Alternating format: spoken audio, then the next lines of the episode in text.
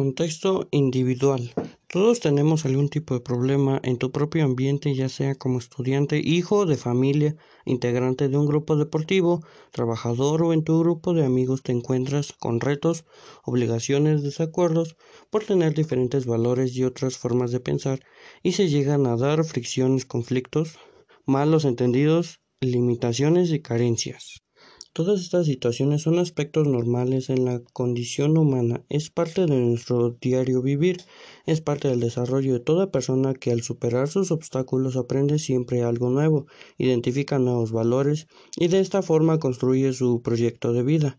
Te habrá sucedido que alguna ocasión que un amigo te pide ayuda, quizás para ti la amistad tenga un alto valor y deseas corresponder siempre a una amistad brindada, pero el tipo de apoyo que te pide tu amigo implica perjudicar a otra persona. Esta situación te hace pensar qué es lo que quieres hacer, ayudar a tu amigo o perjudicar a otra persona.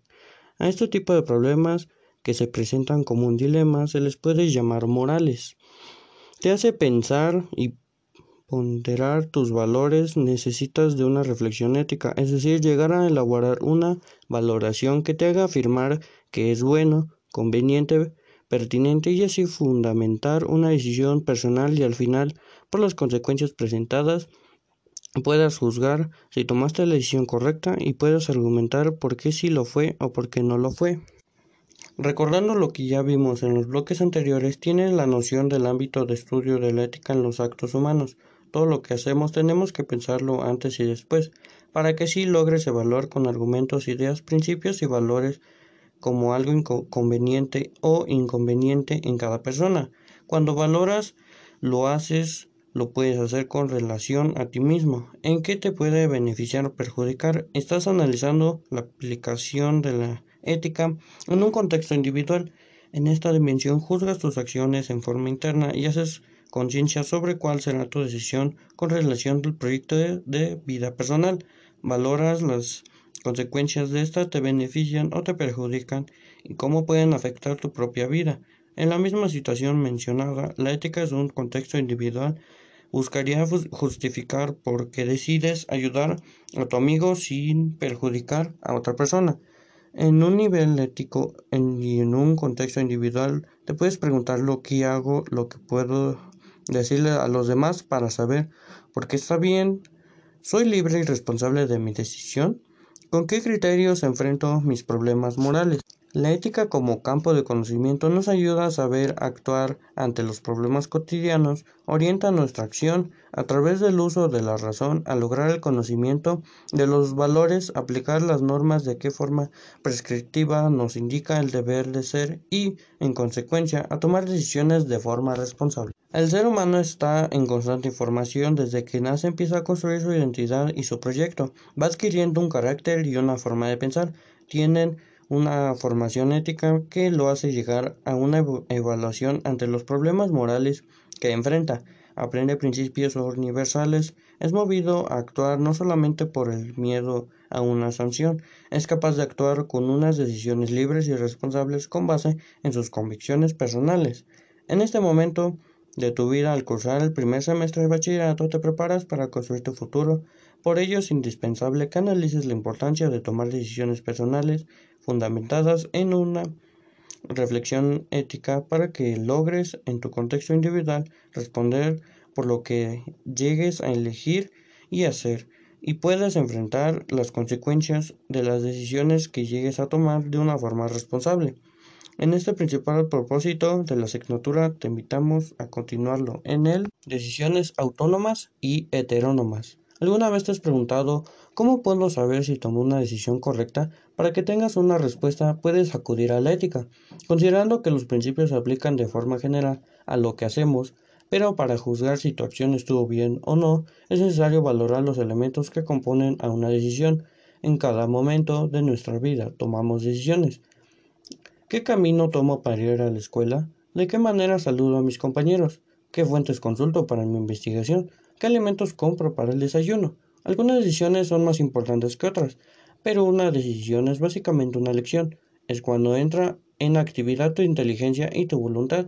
En este proceso te haces consciente de lo que eliges y quieres hacerlo porque tienes la finalidad de buscar un bien, un contexto individual, buscas la solución para un problema moral y tienes la determinación de aplicar tu juicio moral.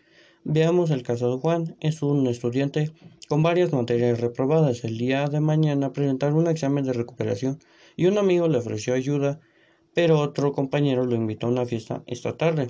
Juan tendrá que tomar una decisión. Si elige esperar esa tarde al amigo que lo va a ayudar para preparar el examen, o elige ir a la fiesta de esta misma tarde donde puede divertirse.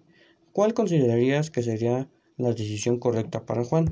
La decisión es un proceso mental que tiene como resultado un juicio ético, es decir, valoramos lo que es bueno, correcto, conveniente y optamos por un valor. A manera de ejemplo podemos cuestionar qué es lo mejor para Juan cuando elige qué hacer con su tiempo, si será el valor de la diversión o el valor de una materia aprobada. Una decisión consciente y libre considera los siguientes elementos. El acto mismo para que sea conforme a normas y criterios que tenga una finalidad, así como la consideración de las condiciones en que realizamos el acto. Para que una decisión sea bien tomada, debe analizar que el acto, la intención y las circunstancias sean adecuadas. Si uno de estos elementos no es coherente, la decisión no es éticamente justificable. Se puede hacer algo incorrecto, aunque tenga una buena intención, no sería una decisión coherente, ya que dice un principio ético que el fin no justifica los medios. Es el caso del deportista que decide usar drogas para ganar una competencia. Nuestros actos y decisiones se pueden realizar con autonomía o con heteronomía. Vemos si son diferentes, porque el acto puede ser el mismo, pero la interiorización y los fines de este acto pueden ser distintos. Una decisión puede ser heterónoma cuando la determinación para hacerla viene de fuera de la persona y se basa en una obligación contraída en una norma establecida. Estas decisiones se generan a la voluntad de otra persona para procurar un bien en la persona que lo realiza, aunque no sea consciente y no sea completamente libre. Es fuerte el temor a ser castigado por alguna autoridad y no se reflexiona en algún beneficio. Por ejemplo, cuando el médico te receta un medicamento, no deseas tomarlo porque sea desagradable, pero lo tomas porque te dice que te aliviarás. Una decisión es autónoma cuando la intención de un acto nace con la convicción de la persona misma. La determinación para llevarla a cabo surge de la voluntad propia, en la capacidad de una persona para tomar una decisión por sí misma y está consciente del valor de hacer una determinada acción. En estas decisiones se usa la razón para analizar el acto, la finalidad y la oportunidad para aplicar los principios éticos. Kant desarrolló la idea de la ética autónoma en su crítica de la razón práctica, para defender su ética basada principalmente en la autonomía del sujeto cuando toma decisiones. Un ejemplo de una decisión autónoma es cuando una persona decide votar por cuál candidato sin dejarse llevar por lo que le impongan su jefe de trabajo. Libertad. En toda decisión interviene la libertad, así como también la responsabilidad. En el punto anterior identificamos que la decisión es una elección racional entre diferentes valores o alternativas. Primero pensamos y luego optamos para buscar un bien. Para poder ejercer una decisión necesitamos la facultad de la libertad, la cual se entiende como la capacidad del ser humano para obrar según su propia voluntad. Es un valor indispensable en la vida humana, ya que los animales no poseen el razonamiento para dirigir, su voluntad son movidos por el instinto, por lo tanto no son responsables de sus actos. Entonces quizás te preguntarás si con la libertad podemos hacer todo lo que queramos. Efectivamente, en la libertad somos autónomos, tomamos nuestras decisiones, pero también somos responsables de lo que hacemos, ya que la libertad no es una ausencia de límites, es el ser humano quien decide hasta dónde llegan sus límites. La libertad como valor puede ser entendido en diversas formas. Sánchez Vázquez, 1986, menciona que existen tres posiciones filosóficas para entender la libertad. El determinismo niega que exista la libertad ya que todo está ligado a una necesidad y a una causa. Sostiene que lo hace al ser humano ya está determinado por un destino o por la naturaleza. El libertarismo sostiene que el ser libre es obrar y decidir como se quiere, la libertad es absoluta y nada la determina. La voluntad es el máximo valor. En una tercera posición, Sánchez Vázquez, 1986, propone que la libertad de voluntad en el ser humano ha de entenderse como la existencia de cierta necesidad y causalidad en su acción, pero no tiene la capacidad de decidir y actuar conociendo lo que externamente o internamente nos puede limitar. Sostiene que el acto humano, la necesidad, la libertad y la responsabilidad moral se encuentran vinculadas. Somos libres para decidir lo que queremos hacer nuestro proyecto de vida. No obstante, la vida del ser humano está condicionada por muchos factores. Aún así, siempre tenemos la capacidad de tomar decisiones conscientes y libres para actuar conforme a ellas. A manera de conclusión, analiza y piensa la libertad es una virtud, es un valor que se consigue después de mucho esfuerzo, implica superar la ignorancia, los prejuicios, los miedos, las costumbres.